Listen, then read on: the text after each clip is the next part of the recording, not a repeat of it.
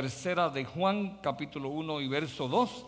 Si no lo puede mirar en la pantalla, dice así la palabra del Señor. Querido hermano, oro, diga oro. No se puede hacer nada sin oración. Oro para que te vaya bien en algunas cosas, en la mayoría de las cosas, en todos tus asuntos. Uh, uh. Esto no me está yendo bien con este asunto aquí, espérate. Ok. Estoy más enredado que un espagueti. Ok. y se enreda más. Si alguien me puede ayudar con este enredo. A ver, si no, pues me quedo así. Alguien puede venir por aquí a ayudarme. en todos tus asuntos. Gracias, qué amable. Hace falta una mujer para arreglar los revoluciones de los hombres. Gracias. Vamos a empezar de nuevo. Querido hermano, oro para que te vaya bien en todos tus asuntos. ¿Y qué más? Y goces de buena salud. Diga, buena salud. Salud es un tema bíblico. Buena salud, así como prosperas espiritualmente. Gracias, Padre, por esta tu palabra. Señor, te pedimos que tú nos hables a través de tu poderosa palabra, que tú cambies en nosotros todo aquello que necesita ser cambiado. Tu palabra que es una semilla, que disponga a sembrarla en cada corazón de los que están aquí presentes y de los que nos verán y escucharán por diferentes medios. Y yo declaro, Señor, que esta tu palabra va a ser sembrada en un terreno bueno y fértil, tan bueno y fértil que esta palabra va a germinar y a crecer y a crecer y a crecer y a dar fruto, como dice tu palabra, al 30, al 60 y al 100 por uno. Así lo dice tu palabra, así yo lo he leído tantas veces y como yo lo he leído, yo lo creo, lo confieso lo proclamo, lo reclamo, lo enseño y lo veo hecho una realidad para la gloria de tu nombre. En el nombre poderoso de Jesús. Amén. Pueden sentarse. Gracias por estar aquí. Eh, gracias por los que están en línea. Le damos la bienvenida. Yo soy Pérez Pérez, pastor de esta hermosa iglesia Victoria Church. Gracias. Estamos aquí para servirte. Puedes llamarnos al teléfono 407 2 40 amén, así mismo, 240 amén o 240 2636. Nos puedes escribir a la página de, nosotros que está ahí en la pantalla, yo espero. Eh, el domingo pasado, el domingo pasado hablamos de la sanidad espiritual y la sanidad es restaurar, la sanidad es restaurar lo dañado o volver a su estado normal lo que está enfermo, tan sencillo como eso volver a su estado normal lo que está enfermo. Eso es sanidad. Eh, el pecado, hermanos, enfermó nuestro espíritu de forma similar a cómo los malos hábitos de nosotros, como la mala alimentación, la falta de sueño, eh, etcétera, de la misma forma que los malos hábitos y el mal funcionamiento de nuestros órganos enferman nuestro cuerpo. De la misma forma, eh, el cuerpo se enferma de esta forma, a veces no son malos hábitos, a veces se enferma porque los mismos médicos no conocemos qué es lo que lo enferma. De hecho, esto se llaman enfermedades idiopáticas. Y la enfermedad idiopática viene de la palabra idiota, de, ahí que viene. Y que es un idiota, es uno que no sabe ni dónde está ni hacia dónde va. hay enfermedades idiotas que los médicos no saben. Eh, y de ahí vienen esas enfermedades, no solamente malos hábitos, hay personas que nacen enfermos y de hecho pues tenemos compasión de ellos, pero sí sabemos que Dios es poderoso para sanar todas las enfermedades. El espíritu, hermanos, al igual que el cuerpo, se enferman. Y como se enferman, necesitamos sanidad. Diga, necesitamos sanidad. Necesitamos sanidad. La sanidad del cuerpo se logra con medicinas y cambiando los hábitos que tenemos que cambiar, también con ejercicios, alimentos correctos y... Eh, creo que se me está yendo esto. ¿Uso este mejor? Ok. que nadie te quite el gozo. Eso yo lo dije para mí, pero si usted lo recibe está bien. Muy bien. Muy bien. La sanidad del cuerpo se logra con medicina, con ejercicio, cambiando los hábitos. Y también la sanidad del espíritu se logra cambiando nuestros malos hábitos. Diga, dígale que está a su lado, tenemos que cambiar algo. Tenemos que cambiar algo de nuestros malos hábitos y también con un estilo de vida diferente que necesita ser cambiado. La medicina que cura el pecado, ¿usted sabe cuál es? En la sangre de Cristo. Algunos buenos hábitos que evitan que nuestro espíritu se enferme son cuáles? Orar, leer la palabra, obedecer la palabra, amar al prójimo, amar a Dios sobre todas las cosas. Pero escuche, ninguna medicina, ninguna, diga ninguna, ninguna medicina, incluyendo la sangre de Cristo. Wow, qué atrevido el pastor. Escúcheme por favor, si no me va a malentender. Ninguna medicina, incluyendo la sangre de Cristo, está fuerte lo que voy a decir, escúcheme bien, porque si no va a malentender. Y ningún buen hábito funcionan. Pastor, que la sangre de Cristo no funciona. Sí, te lo voy a probar. No funciona. A menos que tú te tomes la medicina de la sangre de Cristo. El antibiótico no va a funcionar si tú lo dejas en la botella o en el, el bote o el pote, como tú quieras decir. No va a funcionar. Y, y eso está en el Calvario, hermanos. Había dos malhechores al lado de Cristo. La sangre de Cristo fue vertida por los dos.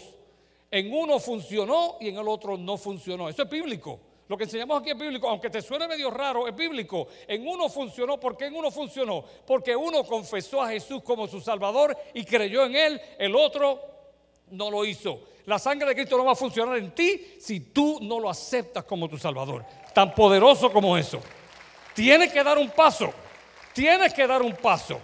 O tal vez tienes que cambiar el paso, como decía la canción. El domingo pasado establecimos que para poder ser sanos espiritualmente, necesitamos, esto es un repaso, aceptar a Jesús como nuestro Salvador y Señor. Lo que no dije el domingo te lo voy a decir hoy.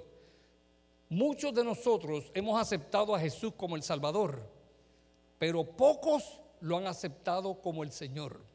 El Salvador es el que me perdona, el que me limpia mis pecados, el que me restaura, el que me bendice, el que me da y me da. El Señor, escucha, el Señor es el que me manda a hacer cosas. Y muchos de nosotros no queremos órdenes ni tan siquiera del Señor Jesús. Necesitas ver a Jesús como tu Salvador y Señor. Amén. Alguien vino aquí para escuchar esta palabra. Segundo, además de aceptar a Jesús como tu Señor y Salvador, debes de entender que somos seres espirituales. Somos seres espirituales incorporar, y necesitas lo tercero, incorporar la Biblia que sea parte de ti. Que eh, en esta mañana yo quiero hablar no de la sanidad, sanidad es restaurar lo que está enfermo, pero quiero hablar de la salud. La salud es que una vez tú estás sanado o sano, tú puedas permanecer libre de la enfermedad. Esto, quiero hablar entonces de la salud. Dios creó al hombre saludable sin ninguna enfermedad. Usted lo sabe, saludable totalmente. La sanidad es volver al estado normal y restaurar lo que está enfermo. Pero la salud trata del buen funcionamiento de un ser, de un organismo, de un sistema, de una organización, de una familia, de un matrimonio. Es el buen funcionamiento. Cuando las cosas no funcionan bien, entonces no hay ni sanidad ni salud en ese organismo, sea el que sea. Cristo vino para sanarnos. Diga, Cristo vino para sanarnos. Para sanarnos y para restaurar la salud en todos nuestros asuntos, en todos. Tercero Juan, lo leímos, querido hermano, oro para que te vaya bien en todos tus asuntos y goces de buena salud, así como prospera espiritualmente. En Victoria Church hablamos de seis diferentes áreas en las que cada ser humano y especialmente cada cristiano necesita ser sanado y saludable. Ese es el área espiritual, emocional, económica, lo que yo llamo estructural, es decir, el cuerpo, el área también educativa y en nuestro entorno. porque nuestro entorno ha sido contaminado por el pecado y por Satanás. Necesitamos sanidad y salud en esas seis áreas. La salud, hasta ahora la iglesia se ha encargado de predicar mucho y de enseñar mucho y buenísimo de la salud espiritual. Pero yo he visto gente saludable espiritualmente y enfermos emocionalmente y enfermos económicamente. Y Dios nos quiere, como dice el texto, que tengamos salud en todos nuestros asuntos. ¿Usted me está entendiendo? Para disfrutar de esta salud tenemos que recibir primero la sanidad espiritual, que es el perdón de nuestros pecados. ¿Están conmigo aquí, hermanos? ¿Están conmigo? Muy bien. Nuestra salud espiritual dependerá mucho, mucho, nuestra salud espiritual, de nuestra relación con Dios. Pregunto, ¿cómo está tu relación con Dios? Porque tu salud depende de esa relación que tú tengas con Dios. Esta relación es una que Dios siempre ha querido tener con cada ser humano desde el mismo momento que creó a Adán y a Eva. Dios nos creó a su imagen y semejanza para relacionarse con cada uno de nosotros. Dios anhela esta relación más de lo que tú y yo nos imaginamos. Para poder relacionarte bien con Él y tener salud espiritual, si quieres apuntarlo por ahí, se lo enseñas a alguien, usted sabe cómo usted aprende más. Usted aprende más enseñando lo que escuchó y enseñando lo que recibió. Es la forma mejor. De hecho, todo idioma se, aprende más cuando tú repites. Si el niño no repite tus palabras, el niño nunca va a aprender a hablar. Si el niño no repite tus oraciones, nunca va a aprender a relacionarse con su lenguaje. Si tú no enseñas lo que aprendes, nunca vas realmente a aprender lo que aprendes. Poderoso. Enséñaselo a alguien. Vete en tu carro y habla con tu esposa, habla con tus hijos, habla con alguien y dice, mira lo que aprendí. Si tú no sales de aquí aprendiendo algo, perdona que te lo digo y que soy tan elegante y tan guapo y tan hermoso como Franco, no, yo no soy feo, yo soy elegante. Eh, entonces, si tú no aprendes algo y no lo repites, eh, honestamente hermano, casi perdiste el tiempo estar aquí sentado. Tú debes salir de aquí con una enseñanza que te cambie y te transforme. De eso se tratan las escrituras. Dios te pide que para tú poder relacionarte bien con Él y tener salud espiritual, necesitas lo que dije, aceptar que todo, lo primero, aceptar, apúntalo, apúntalo, apúntalo y grábatelo. Aceptar que todo es de Él. Diga todo.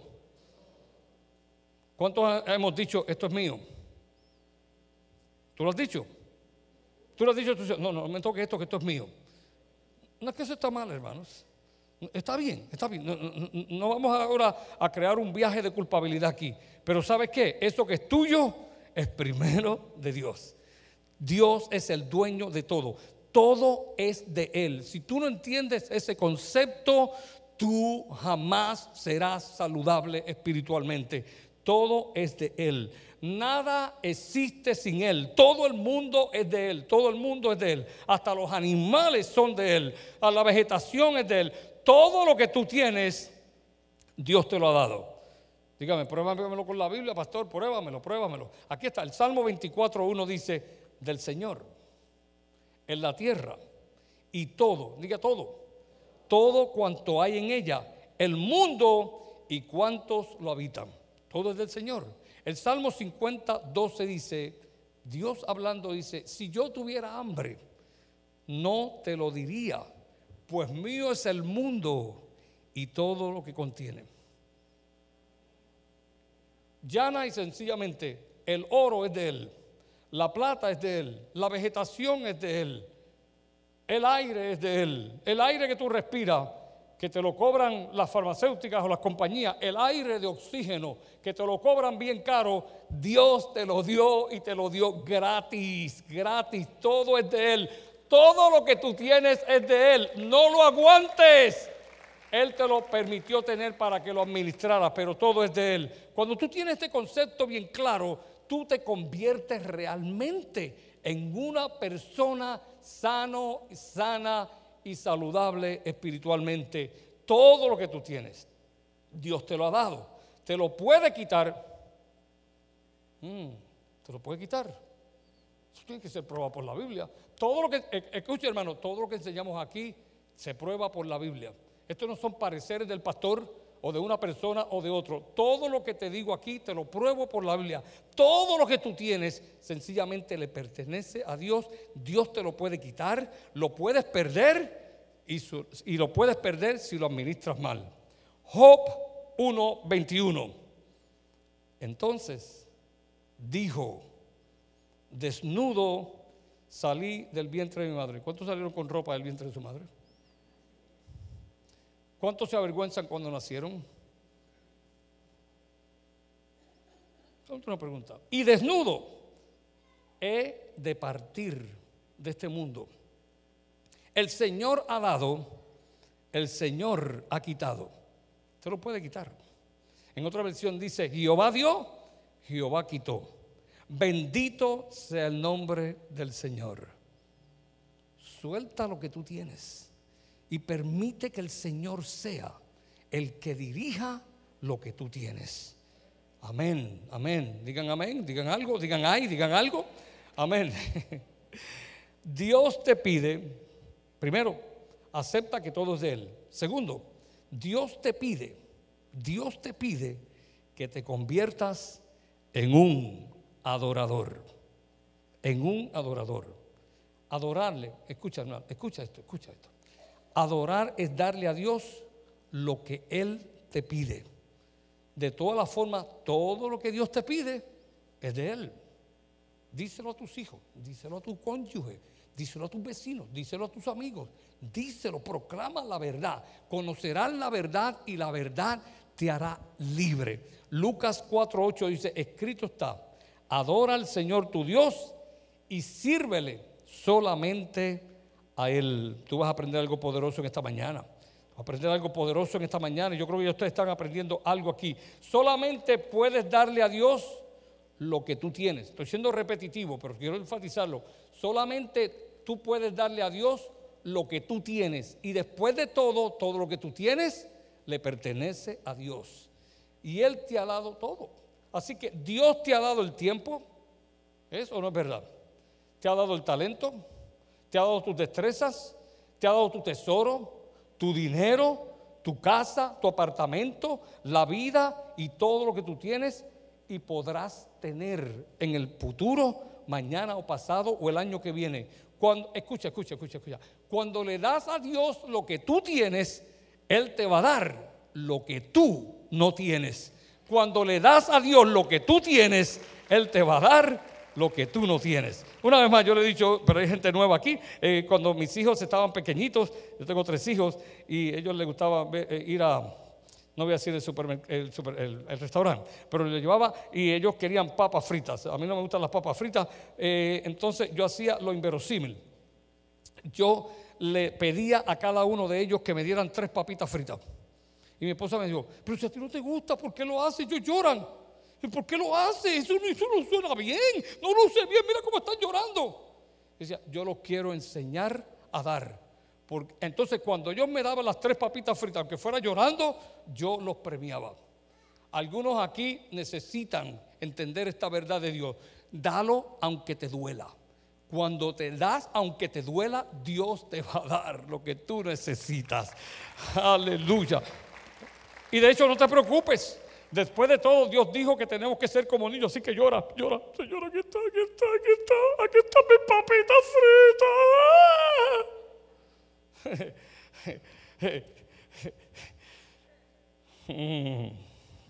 Ustedes están aprendiendo algo, ¿verdad? Aquí. Todo lo que esté molesto, diga amén. Amén. No te preocupes, está bien. Yo también estoy molesto cuando Dios me habla a veces, me molesto también. Pero Dios no te lo tiene en cuenta. Está bien, está bien. Amén. Eh, eh, ¿Está conmigo? Filipenses 4:19. Así que mi Dios les proveerá de todo lo que necesiten conforme a las gloriosas riquezas que tiene en Cristo Jesús. Cuando mis hijos me creyeron que tres papitas que me daban representaban mucho más de lo que me dieron, ellos aprendieron a dar alegremente por eso la Biblia dice, Dios ama al que da las papitas alegremente. No, no, no. Dios ama al dador alegre. Algunos necesitan el ejemplo de las papitas. Algunos necesitan dar con alegría porque Dios te ama cuando tú das alegremente. Y nunca que les hagas a Dios terminarás con menos. Siempre terminarás con más. Entiende esta verdad. Segundo, Dios te pide, lo tercero, mejor dicho, que le des lo primero y lo mejor. Escucha bien esto, escucha bien esto, que esto te va a cambiar la vida y le va a cambiar la vida de tu familia y de tus hijos. Enséñaselo, enséñaselo. Dios te pide que le des lo primero y lo mejor.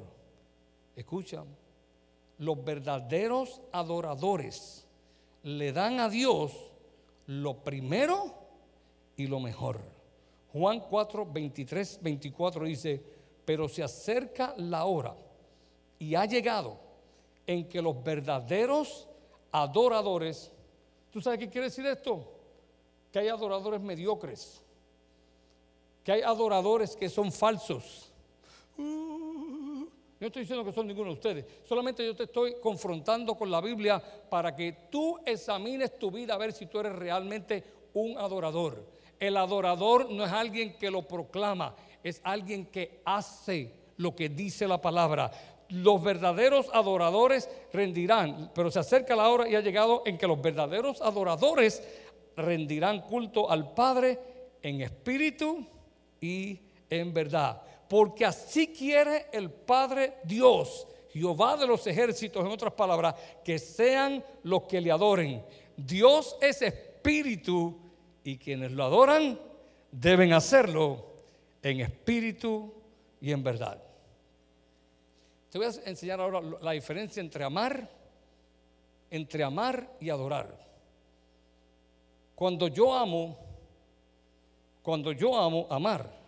Cuando yo amo, yo le doy a la persona o a las personas lo bueno de mí. No le doy lo malo. Amar no es dar lo malo, lo bueno de mí. ¿Y tú sabes qué es lo bueno de mí? Una sonrisa, una caricia, un abrazo, dinero, tiempo, consejos. Cuando yo amo a mi gente, yo le doy lo bueno de mí. La Biblia dice que ame, escucha esto, escríbelo por ahí, te va a cambiar la vida porque hay una gran diferencia entre amar y adorar.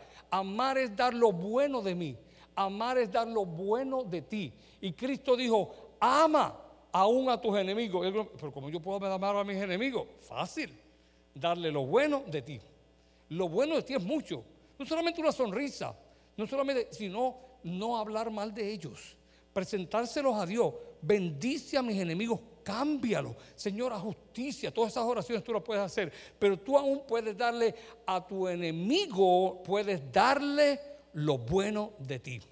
Y lo bueno de ti no es un puño, ni es hablar mal de Él, ni desacreditarlo, ni querer lo peor de, para Él, es sencillamente orar y bendecirlo. Él dijo también, bendigan a vuestros enemigos, bendigan y no mal. ¿Usted me está entendiendo? Eso es amar. Mire, hermano, esto es tan sencillo, pero la gente no sabe lo que es amar. Cuando yo le pregunto muchas veces a los matrimonios, ¿por qué tú amas a tu esposa? Me dice, porque ella es buena conmigo. Ok, esto quiere decir que ella te da cosas a ti. Sí, me cocina, me plancha, me permite estar con ella, me, ayuda. Eso no es amar, eso es querer. Porque eso es para ti. Amar es darle lo bueno tuyo a tu esposa. ¿Usted me está entendiendo? Este, esto está cambiando matrimonios hoy, hermanos, aquí. Amar es dar. Querer es recibir. Yo quiero este micrófono porque me ayuda a predicar. Yo quiero esta cosa aquí porque creo que me veo más elegante o más chiquito o más, no sé. Yo quiero este teléfono porque me ayuda a comunicarme, pero yo no amo este teléfono. Si este teléfono se me rompe, ¿qué hago? ¿Lo voto o lo cambio? Algunos de ustedes quieren a su esposa y cuando cree que no sirve, la cambian. Ay, ay, ay, déjame cambiar, déjame cambiar el tema. No quieras a tu esposa ama a tu esposa y después que la ames, la vas a querer. Igual para ustedes las mujeres. Creo que se aquí, parece que... Ah, te escuché. No, pastores, que estamos aprendiendo. Ah, pues está bien, está bien, está bien, muy bien. Eh, Amar es dar lo bueno de ti a alguien y aún a tus enemigos debe dar lo bueno. Ahora te voy a decir lo que es adorar. Adorar. Adorar es diferente. Adorar no es solamente dar lo bueno, es dar lo primero. Lo primero.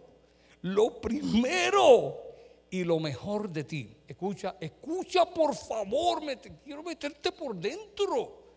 Solamente tú puedes adorar a una persona.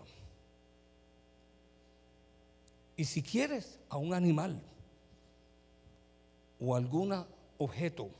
¿Y cómo es eso, pastor? Solamente examínate. Si tú le estás dando a alguien lo primero y lo mejor, tú estás adorando a esa persona. Por eso es que él dijo, al Señor tu Dios adorará, a Él solo, diga solo. Escúchame, tú solamente puedes adorar a una persona o a un objeto o a alguna entidad o a alguien. Tú no puedes adorar a más de una persona porque tú solamente, ¿qué es lo primero? Si lo primero es esto, yo solamente puedo darte a ti, no se lo puedo dar a todo el mundo. ¿Usted me está entendiendo? Si esto es lo primero, solamente te lo puedo dar a ti o se lo doy a Dios. Pregunta, ¿qué es lo primero? que tú, esto lo vamos a aprender el domingo, el domingo que viene, no te lo pierdas, que es lo primero y lo mejor de ti. No es, que, no es que te quiero dejar el suspenso, es que quiero terminar este mensaje eh, hoy y no quiero tardarme, tardarme mucho. Usted me está entendiendo, ¿verdad?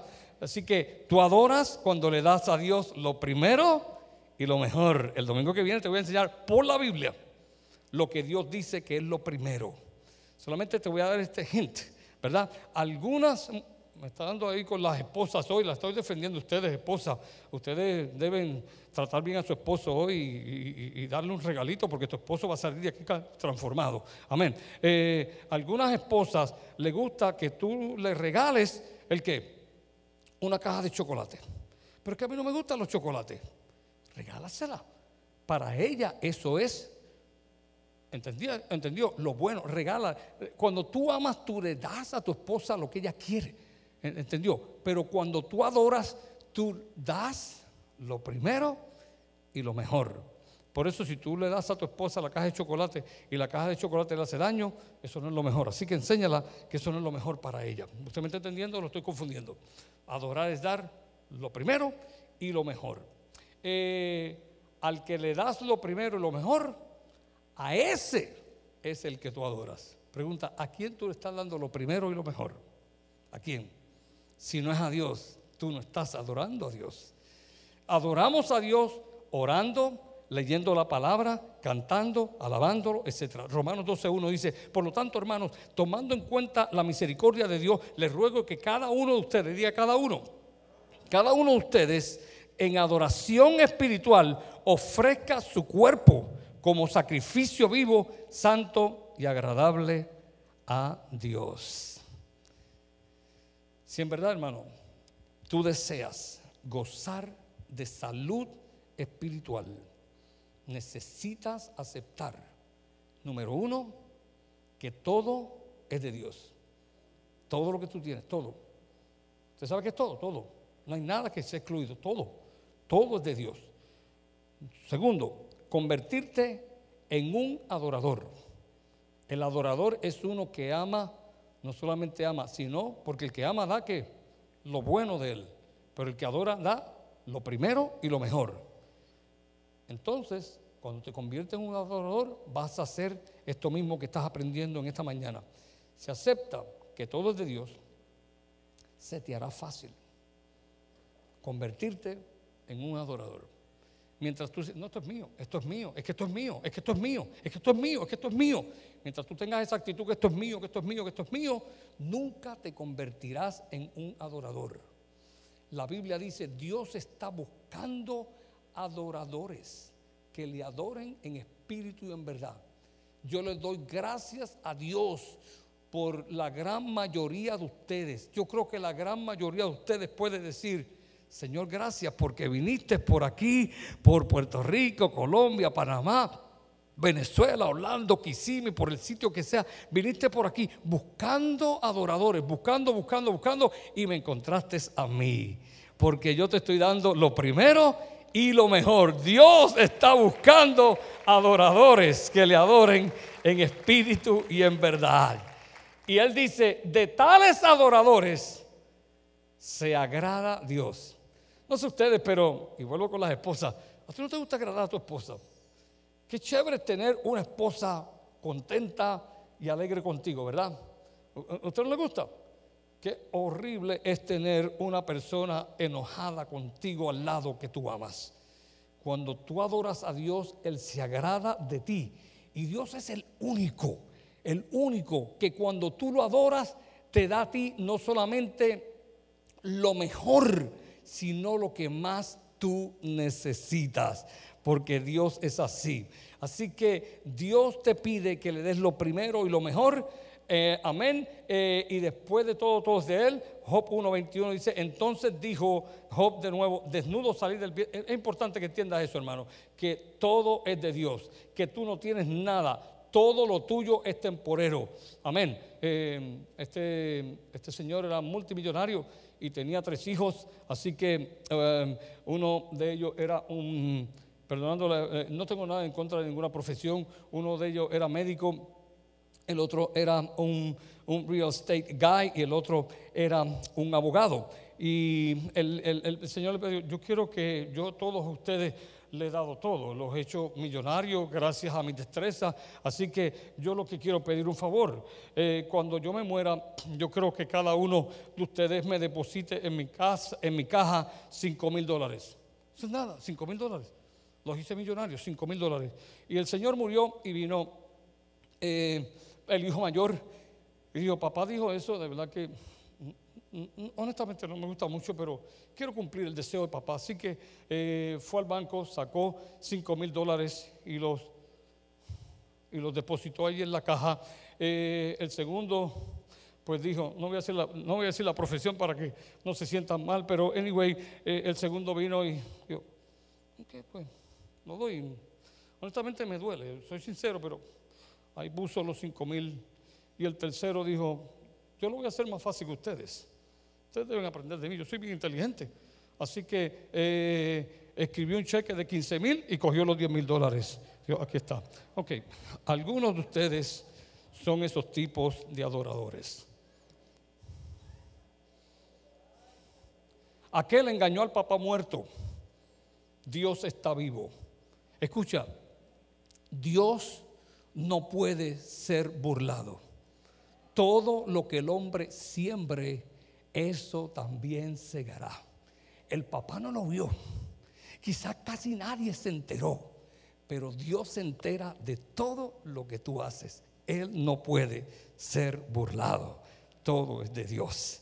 Si le das tu corazón y lo que Dios te pide, Dios, escucha, Dios no te quitará nada. Decía mi papá, Dios no se queda con nada de nadie. Y decía mi papá, mientras más le doy a Dios, más Él me da. Decía mi papá, una vez yo quise ganarme a Dios dando, yo voy a dar más que tú, Dios, y daba, y Dios me daba, voy a dar más todavía, y Dios me daba más, y yo más que tú, Señor. Nunca pude ganarle a Dios en dar. Nunca, Dios siempre te va a dar más. Y quizás tú mides como medimos los humanos. Di 100 pesos, pues que Dios me dé por lo menos 100 o 200. Es que mira hermano, ¿cuánto vale la paz? ¿Cuánto vale la paz? ¿Cuánto vale que tus, que tus pulmones estén bien oxigenados? ¿Cuánto vale estar libre del COVID? ¿Cuánto vale tu salud? Que todos los órganos estén saludables. No tiene precio. Dios está aquí para bendecirte. Adóralo en espíritu y en verdad. Si le das tu corazón, lo que Dios te pide, Dios no te quitará nada. Dios no te quitará nada. Es que Dios no necesita tu dinero ni nada de ti. Tú y yo somos los que necesitamos darle a Dios para poder ser adoradores como los que Él busca. Él te dará vida y vida en abundancia. ¿Quién te ofrece vida eterna? Nadie. ¿Quién te la puede dar? Nadie. Solamente Dios. Por eso la Biblia dice, el apóstol Pablo escribió y dijo, sean agradecidos. Sean agradecidos. Amén. Juan 10:10 dice, el ladrón no viene más que a robar, matar y destruir.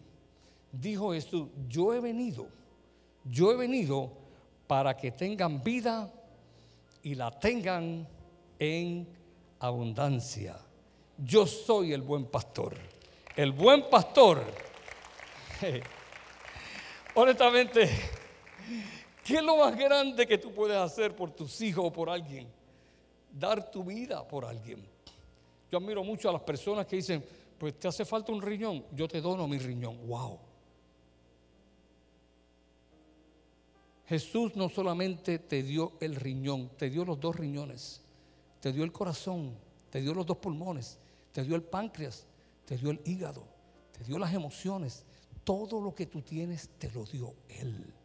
Debes adorarlo a Él. Amén. El buen pastor da su vida por las ovejas. Y Juan 3:16, el famoso texto que todos ustedes deben saber, porque de tal manera amó Dios al mundo que le pidió al mundo que le dio. Eso fue. Así que dice, no que le dio. Hermano, usted sabe de dónde yo saqué la definición de amar de la Biblia. Él amó al mundo de tal manera que dio. Por eso es que amar es dar, dar, dar, dar. Y Dios es el único que cuando tú le das una vez más, Él te va a dar más. Y Él te pide que le des tu corazón para que no te pierdas, sino que tenga vida eterna. Decide hoy darle a Dios tu corazón. Proverbios 23, 26 dice, dame, hijo mío, tu corazón y no pierda de vista mis amigos. Solamente imagínate.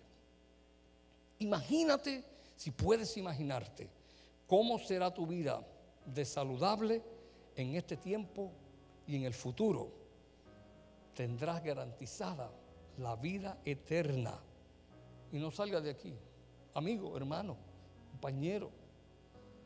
No salgas de aquí sin aceptar a Jesús como tu Señor y Salvador. Decía yo a mis hermanos esta mañana resumiendo, yo admiro a las personas, antes me extrañaba, cuando yo empecé como pastor hace 25 años y medio atrás, me extrañaba porque pasaba una persona todos los días al frente a convertirse. Y yo tuve que hablar con él, hermano, usted no tiene que convertirse todos los domingos.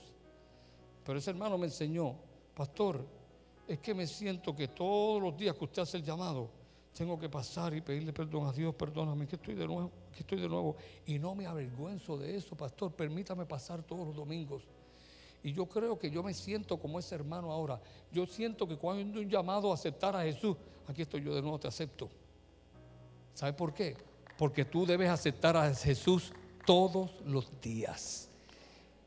Y dice, y si alguno ha pecado, abogado tenemos para con el Padre. Así que pónganse en pie. Yo estoy terminando temprano hoy para dejarlos a ustedes más contentos. Y los que se ofendieron un poquito con la palabra, no conmigo, con la palabra que prediqué, pues perdónenme, yo los amo. Y como los amo, pues les enseño lo que dice la palabra.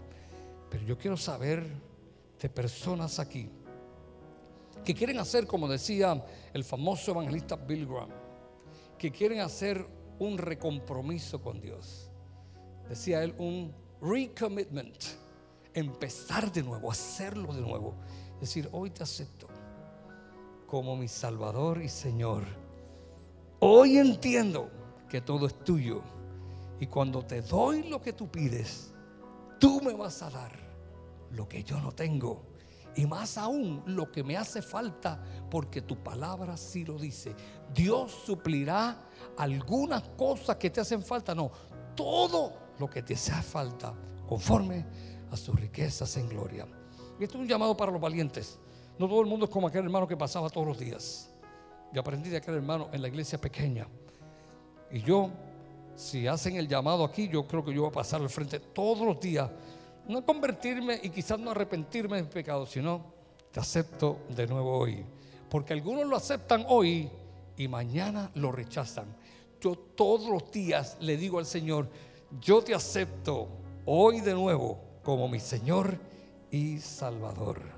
Así que yo quisiera ver las manos de aquellos que dicen, hoy yo quiero hacer un recompromiso contigo. y quiero aceptarte. No tienes ni que pasar aquí. Solamente yo quiero que tú levantes tu mano. Yo quisiera orar por ti. Yo estoy levantando junto contigo. Si tú no lo quieres hacer, no te preocupes, hermano. Yo no te voy a mirar mal. Ese no es el asunto. El asunto es tú con Dios. Si tú quieres hacer un recompromiso con Dios. Levanta tu mano si así lo quieres. Yo quisiera verle esas manos. Amén. Yo veo unas cuantas manos. Yo veo un montón de manos. Qué bueno. Gracias, hermano. Lo felicito. Gracias. Gracias, gracias, gracias, gracias, Padre. Mira a todos los que hoy levantamos la mano. Honrándote a ti. Y diciendo hoy una vez más. Tú eres mi Dios, mi socorro, mi salvación. Mi Señor eres tú.